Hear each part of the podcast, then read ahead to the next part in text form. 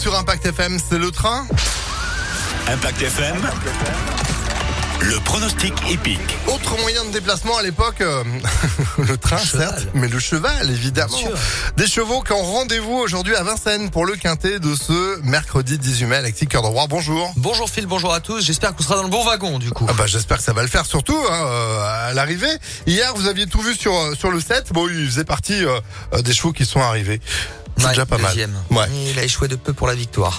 Fera mieux aujourd'hui. Seulement 13 partants pour notre quintet plus du jour à Vincennes au trot. Phil, vous le disiez. Coup d'envoi 13h50, 2850 mètres sur la grande piste. Un groupe 3 donc avec euh, de bons chevaux comme le 9 qui reste sur deux victoires. Pieds nus et avec Antoine Abrivard, c'est une bonne base de jeu. L'entourage est confiant. Opposons-lui décoloration. Le 13 bien connu dans ce genre de quintet. Lui aussi sera pieds nus.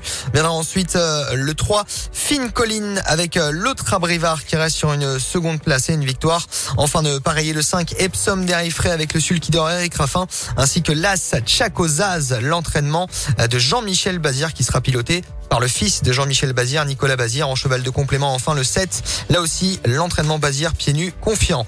9, 13, 3, 5, As et 7 en cheval de complément.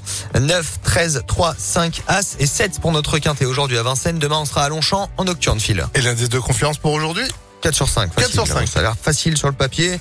Normalement, il n'y aura pas de grosse surprise. Il est confiant. Bah parfait. ouais. On retrouve ses pronostics sur impactfm.fr. Merci Alexis. Merci à vous. Bon